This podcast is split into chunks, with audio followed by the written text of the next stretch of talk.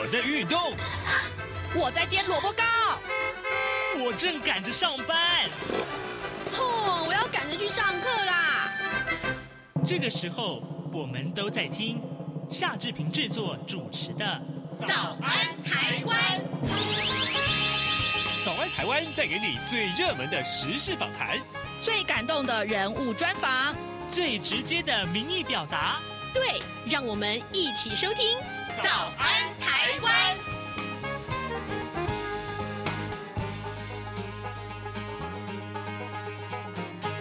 早安台湾，我是夏志平。今天是二零二三年的八月七号，星期一。在今天啊，早安笔记本这个单元里面，志平待会儿要为您来连线专访《远见》杂志的副总编辑林让君。我们请啊副总编辑在节目中跟大家介绍，哎，这个。高年级当家时代已经来临了，这是什么意思呢？哎，待会儿请您收听这样的访谈单元哦。那在跟呃副总编辑连线之前，志平有一点点的时间来跟大家说一说各平面媒体上面头版头条讯息。首先，我们看看《联合报》关注这个消息。其实我已经呃这个呃呃关注好多天了，就是常温超导体这个话题啊，物理界的圣杯。哎，这个南韩呢、啊、研究团队日前发表的常温常压超导体 LK99 相关的论文。带动了全球超导体热啊！好，那工研院就表示说，不论 LK 九九的这个验证最终是真的或是半真半假，那么当然这个话题已经成为呃强权大国的科技角力新战场了。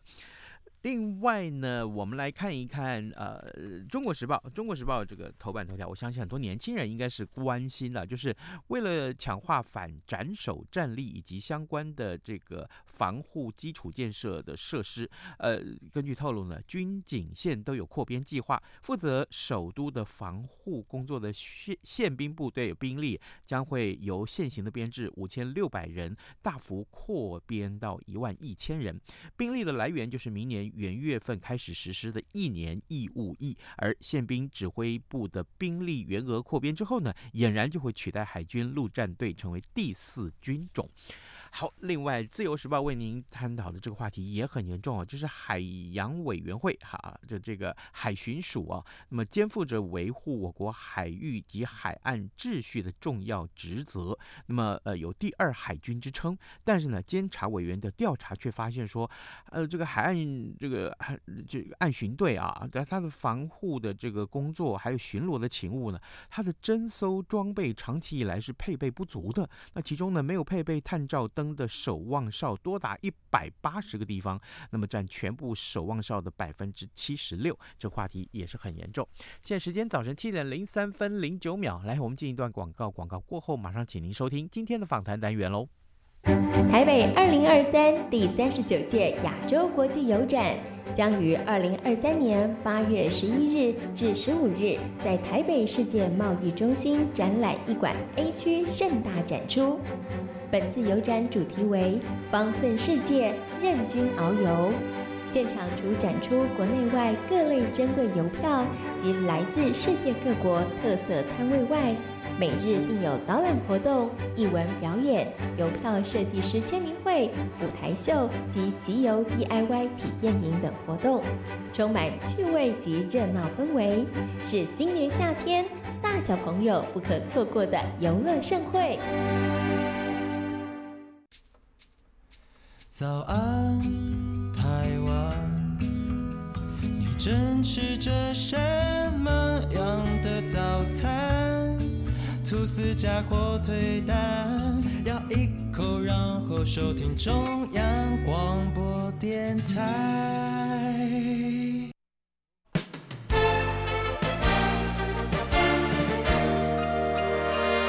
早安，笔记本。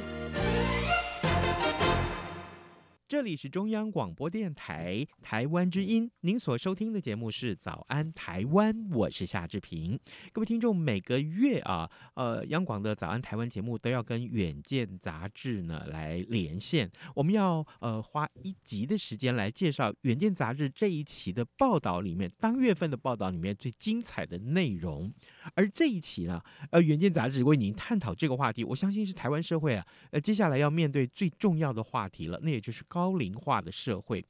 八月号的《远见》杂志呢，它的封面故事叫做“重新设计你的百岁人生”。台湾啊，就要在二零二六年迈向超高龄社会了。那么，《远见》杂志告诉我们，高年级当家时代呢，就要被启动了。高龄的你跟台湾社会都已经做好准备了吗？这时候志平要特别跟您介绍，我们要连线的是《远见》杂志副总编辑林让君，呃，请让君为我们来介绍这期杂志非常丰富的内容。副总早安，早安，志平哥好，大家好，是谢谢副总一早接受我们的访问啊。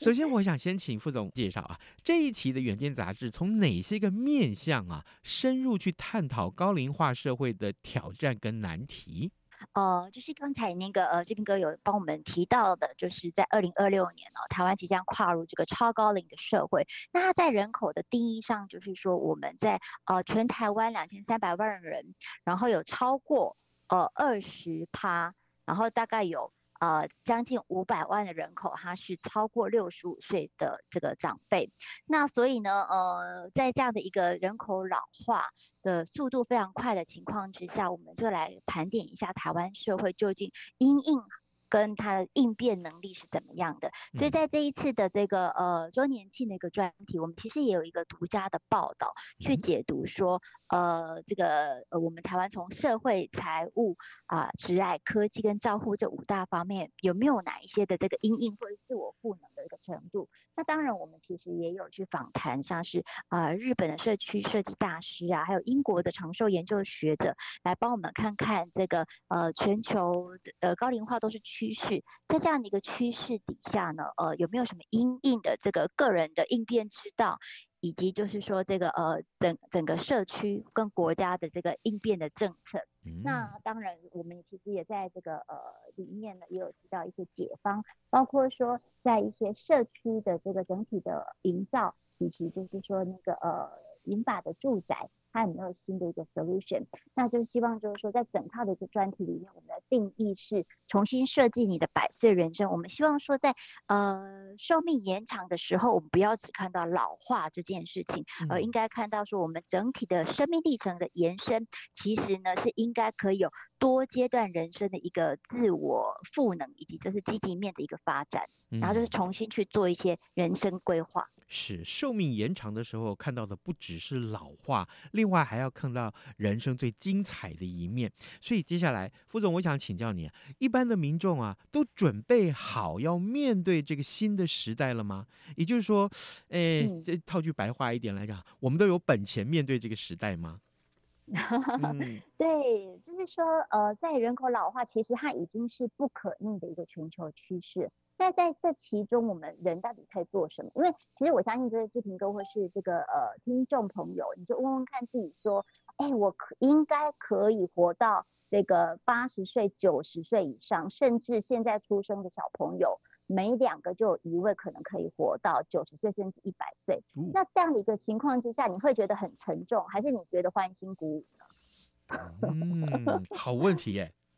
对，因为其实我在问我的朋友啊，大家说哦，先不要，先不要，这个 这实在是负担会很沉重哈。那首先呢，你可能就会遇遇到一个是财务上面一个很大的缺口，对不对？嗯、因为如果说我们现在是呃退休，呃，我们其实国人哦，就是不很多人都是平均不到六十岁就是。退休了，那秦岭这个劳保的平均年龄也是大概六十一岁就开始了。那如果说我们再换算一下，就是我们现在的平均余命是已经是八十岁了，女性又要活到八十四岁，那你看从六十岁到八十岁，就是还有二十年的一个期间嘛，哈。那二十年的期间，你其实有很多的这个。呃，投资啊，或是人生的一些变数，那这个财务的缺口有可能就有蛮大的风险。那其实我们在这一次的这个关键调查里面，也有问到说，那大家觉得退休金要需要多少才足够？嗯，其实有将近六成的民众会觉得应该要超过一千万。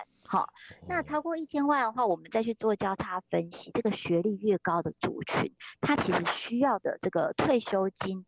的数额就可能会许愿的越高，例如就是像比如说大学以及以呃这个以上的这样学历的族群，他可能就是大概有四分之一的人会觉得是需要两千万以上。好，那如果说对，这是看起来这规模是蛮大的嘛。那但是如果你再去看看说，哦，我们现在哦，就是退休金的这个来源，三大来源其实是来自于退休年金，这个是六成以上的人都会去高度仰仗我们的退休年金。如果以劳工来说，就是劳保跟劳退嘛。嗯。那再来的话，就是有超过一半的人也会去依赖储蓄，好。啊，以及就是说基金、股票这些投资的收入。可是如果我们来看，呃，如你用退休年金来算的话，劳保跟劳退加起来，我们用这个呃，现在劳保的平均的提领的金额，以及就是说工作年资三十年的这样的一个，以及平均薪资来计算的话。你其实，在退休之后哦，你呃劳保跟劳退这两大支柱的钱加起来，你可能才领差不多两万五左右。可是啊，如果你是一个月，你的这个基本开销就觉得退休后可能会多少，那其实有超过一半的人会认为应该是介于一个月两万到四万之间。所以你再去对照说，你可以领的大概是两万五，但是你需要开销的大概是二到四万，那这样是不是有？很高的比例是它会不够的，嗯，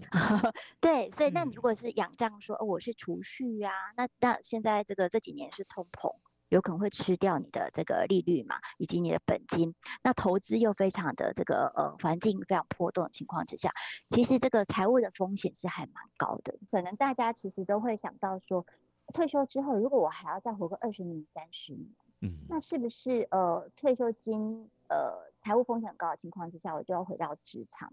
那继续工作啊。那可是我们这一次的问卷里面有问到说，你中高龄的这个职场就业的环境哦，其实是不太乐观的，你知道吗？就是这个我们在调查的时候会发现到说，虽然虽然大概有超过八成的民众他愿意在退休后重返职场，甚至呢有三成的民众是愿意愿意以任何的形式重返职场。可是问题是哦，有超过八成的人会认为说，其实中高龄还有这个年龄歧视，就是 你在职场上面对于中高龄是有一些呃标签存在的。嗯，那我们就有直接问到说，啊，那请问各位民众啊，那你们对于这个中高龄重返职场，觉得障碍是哪一些？是，然后结果这个障碍啊，还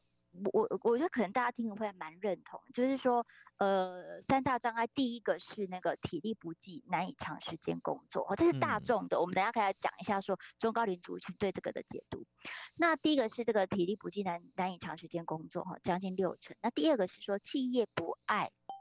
中高龄者，嗯、所以你就不去录取他，这个也有超过一半的人这样觉得。然后第第三个是那个有三成多的人认为专业能力可能不足或是过时啊，哈，这个是全体的这个三大障碍。好，那但是如果我们去问五十岁以上的这个朋友哦，嗯，他们觉得心中第一名的这个中高龄重返职场的障碍，其实是企业不爱中高龄，所以录取率很低。哦，所以你就可以知道说，其实中高龄自己就会觉得说，哎呀，是你们企业不爱我，并不是我真的体力不济，没有办法长时间工作，我没有这么草莓，但是是你们不用我。所以这个在这个呃中间的话，其实呃企业的这个。是不是有一个职场的友善环境，特别是对这些中高龄者，那你怎么样去用它？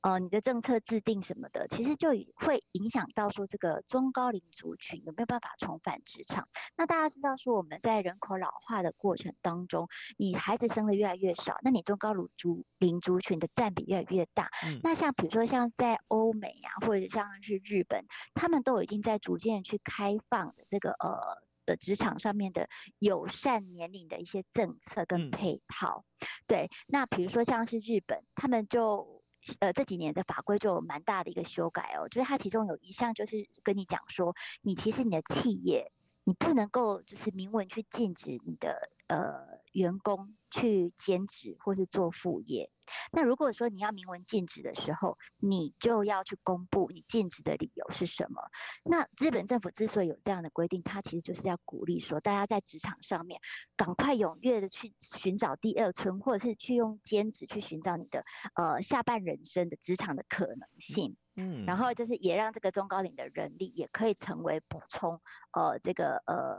劳工或是人才缺口的一个很大的资源。嗯，原来如此。好，呃，各位听众，今天早上志平为您连线访问的是《原件》杂志的副总编辑林让军。我们请啊、呃、林副总在节目中跟大家分享这一期啊，也就是八月号的《远见》杂志封面故事。重新设计你的百岁人生，各位，呃，百岁的人不是说不可能，是极有可能啊。在在目前的这个台湾社会来看，而且更重要的是，普遍的现象，二零二六年台湾就要迈向超高龄社会了。在这个情况之下，台湾社会跟你是不是都做好了准备呢？而我们要问的是。刚刚副总你所说的哦，比如说呃企业啊这个不爱啊哈，或者说是体力不济啊、专业能力不足或过时啊这一类的话题的时候，那呃总有办法去去度过这个难关吧？我的意思是说，那哪里不对，哪里不够，哪里不足，我们就来多往这个方向去准备啊。呃，也有人在问，也有人在问说，那如果我们回聘这些中高龄就业的人口的话，当然是可以解决呃企业的问题。可是会不会也等于阻挠了后面年轻人上来的路啊？会不会这样子？呃，但是以我们这个，对，我觉得志平哥这是一个很好的问题。嗯，所以其实我们在这个呃职场上面呢，我们就访问的蛮多位专家哦。嗯，他说其实你这个中高龄的这些人才，跟你一般新进的这些年轻的职员，他们的一个职场的核心能力是不一样的哈。嗯，就是说中高龄他。当然就是熟手，所以呢，其实，在很多的职场配套上面，我们要有一个多元年龄的一些呃结构跟策略，就是说，你可能中高龄的这个呃这些朋友们，他们呢可能可以做的是比较是顾问的，或者是他是一个呃传授经验的这样的一个呃导师的这个这样的一个角色，然后他可能不用就是全职的待在这个公司里面，他可能是用特约的斜杠的。兼职的或者是顾问的这样的形式，去回到职场去协助这个呃我们职场的整体的运转。那当然呢，这是年轻的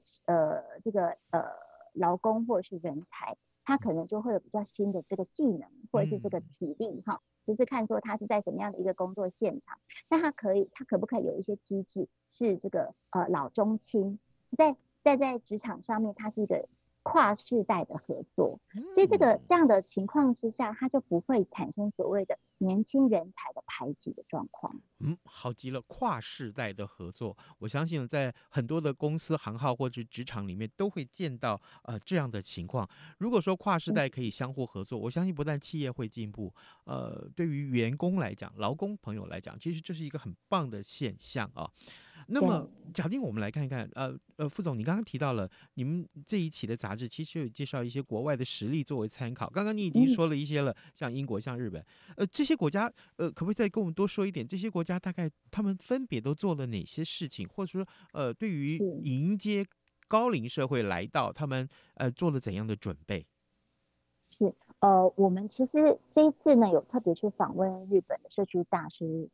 社区设计大师山崎亮哈，那他做的事情就是说，他自己在理念上是把它归类归类成这个社区设计三点零。那这是所谓的三点零，就是说他以这个整个社区为一个呃共生社会的战场，好，主要的一个实作的场域。那就是说在社区里面，他把一些照护的。呃，能量把它放进来，然后呢，可以就是说结合老中青，就是我们刚刚讲的这个呃跨世代的力量，然后去组组合成一个呃医疗网或是长照网也好，然后就在社区里面形成这样的一个网络。那他举的一个例子就是说在，在呃东京的。东郊有个地方是千叶县，那里面有一个八街市。这个八街市呢，它其实是一个大概七万人口的一个小镇哈。那在这里面，当然我们现在在呃台湾偏远乡镇看得到的这个少子化，还有这个老龄化的状况，都在这个八街市里面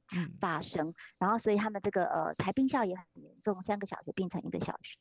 那呃人口也不多的情况之下，这个老年老年人的比例也是很高，已经来到二三成。嗯。那他们做的做法就是说，这些呃小朋友他们要去上课，然后呢，就是早上人流是不是比较多？因为爸爸妈妈要送小朋友上学嘛，哈。嗯。那呃这些妈妈呢，她就是来到这个小学，就是说人比较多的这个市市社区的中心，那他们。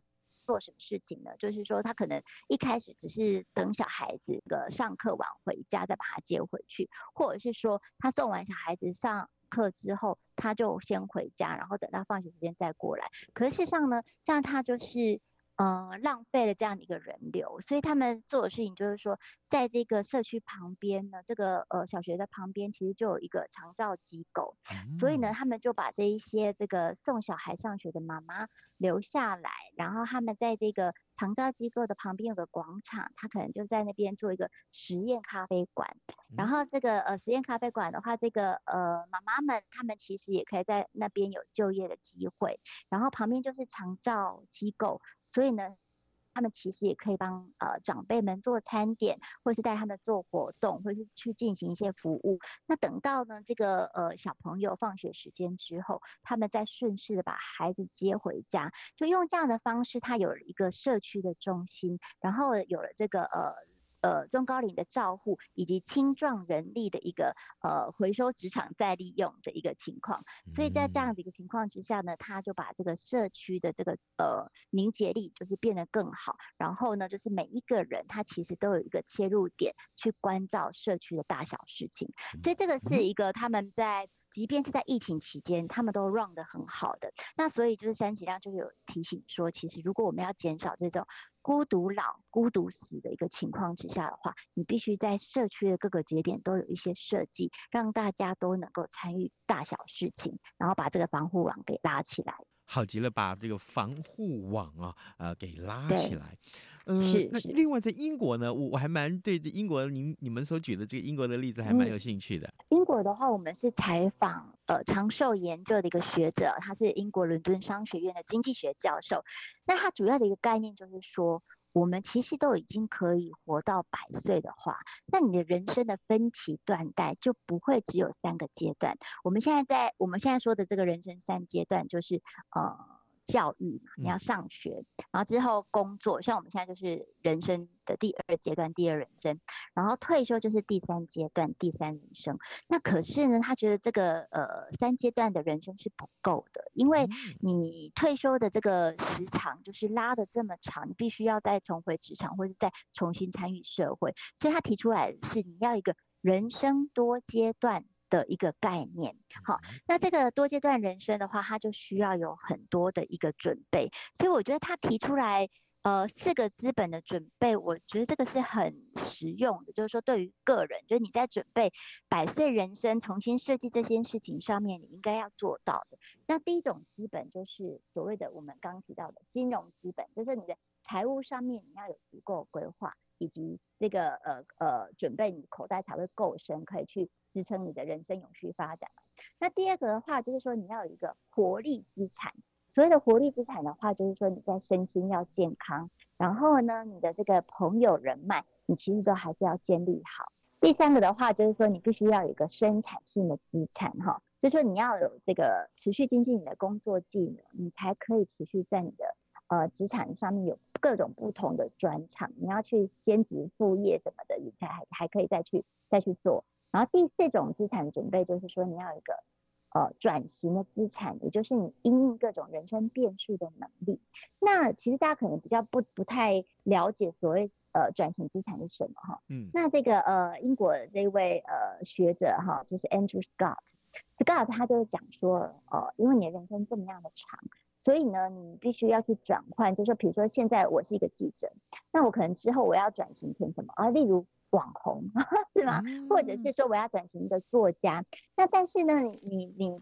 不是说哦，我今天退休了，我明天就可以当作家，或者是说我去我就去当一个网红，不可能的。所以你必须在你的这个职业发展上面，你就是随时的，你就是要看看你的核心的职能在哪里。从中再去拉出不同的一个成长的曲线，所以它有一个很好的提醒，就是说，呃，如果你现在这个人生的角色，你的这个人脉跟你的所有的资源都绑在你现在的呃角色上面，比如说我现在是一个记者，我所有的人脉都绑在我这样的一个角色上面，但是有一天我不做记者了，这所有的这个人脉跟资源网络全部都断裂，那这样你怎么办呢？对不对？所以他就说你要就是勇于跳出这个呃舒适圈，然后你要去做各种不同方面的一些尝试跟触角的一个探索，嗯、那忍受一点点不舒服跟变动，那这样的话你才有可能在一个加长型的人生当中再去做更好的转换。哦，哇哦，哎，非常完整哎，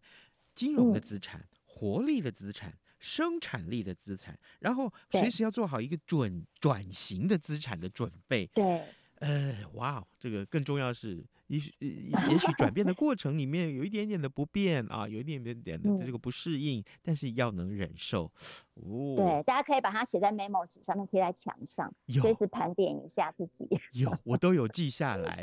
哎、真的太棒了，一起努力。是真的。呃，各位听众，今天早上志平为您连线访问的是《远见》杂志的副总编辑林让军。我们请啊、呃、副总在节目中为大家介绍这一期他们的封面故事，其实就是重新设计你的百岁人生。副总，嗯，这个内容实在太丰富了，但最后我可不可以？呃，就是真的是呃，可以再请您，这个问题是非常的大，但是请您很简短的回答我们，就是呃，重点式的耳提面命式的这个提醒我们的听众，我们的一般的民众面对老年的到来啊，怎么样去预存老本，同时呢，心态上怎么去转变，怎么去调整啊？我其实，在做这个专题的时候，我有个很大的感触是哈，我们虽然就觉得长命百岁是一个正面的。祝福，嗯嗯，嗯，但事实上，如果你活得不够准备，你其实就 变成是一个很大的负担了哈。嗯，那其实大家长寿人生有三怕，一个就是怕病、怕穷跟怕孤单。好，那所以这个你怎么样去防堵防堵这个病穷孤单？其实我觉得我们刚才在谈的时候都有做一些呃这个准备，比如说怕穷的话。你可能就是说你的退休的理财规划，嗯，以及就是说你理财理财的商品，你就要慎选啊。比如说我们现在有很多的像是安养信托这一些新的这些理财的呃工具，那大家真的是可以去参考看看，尽早布局啊。然后再来的话就是说，你如果怕病的话，其实怕病的话，我们可以看到说很多的这个健身房，你现在注意去看哦。它不是只有小鲜肉在里面，嗯，它其实有很多银发族在其中，好，银发族也要参与重训呐，可是它不是要拼肌肉，它是要拼健康，嗯、就是。就是说，呃，这个银发族参与重训呢，就防止肌少症等等的这些身体机能的一些老化，其实现在已经是一个蛮大的趋势了，所以我觉得大家在这个精准健康的部分是应该去多参考，比如说我们现在有很多的这个科技。的工具，像是这个装呃穿戴式的装置，可以监测你的生理数据，我觉得还都还蛮值得大家去呃这个嗯看看这些解方是不是适合你。那但是呢，也有一个就是说，你不管你怎么准备，你还是有可能会失能，对不对？嗯、那如果你可能失能的话，你可能就需要我们的长照二点零。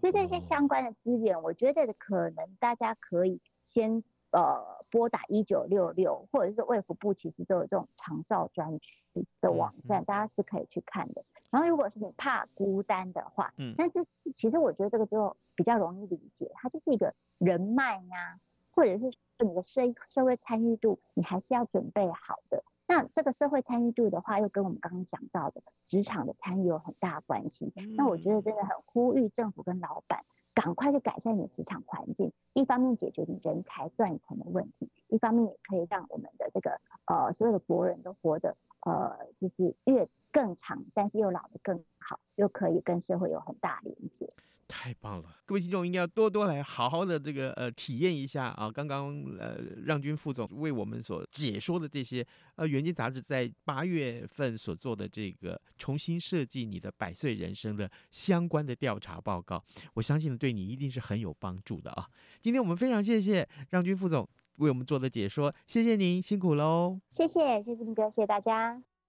好的，好，那这个话题当然很受到大家的重视，对不对？不过呢，在节目结束之前，志平还是要提醒各位我们早安台湾的听众啊，您可以透过 Podcast 来收听早安台湾，同时呢，已经透过这个管道来收听早安台湾节目的听众们，呃呃，志平也要向您致上最高的谢意啊。当然了，当然了，呃，这个杨广的这个很多节目在 Podcast 上都有啊，也欢迎大家呢、呃、这个踊跃的搜寻。当然，更重要的是。也呃，如果您不是透过 Podcast 来收听的话，那么是不是也是随时锁定中央广播电台的各节新闻呢？好，今天节目就谢谢您的收听了，咱们就明天再会了，拜拜。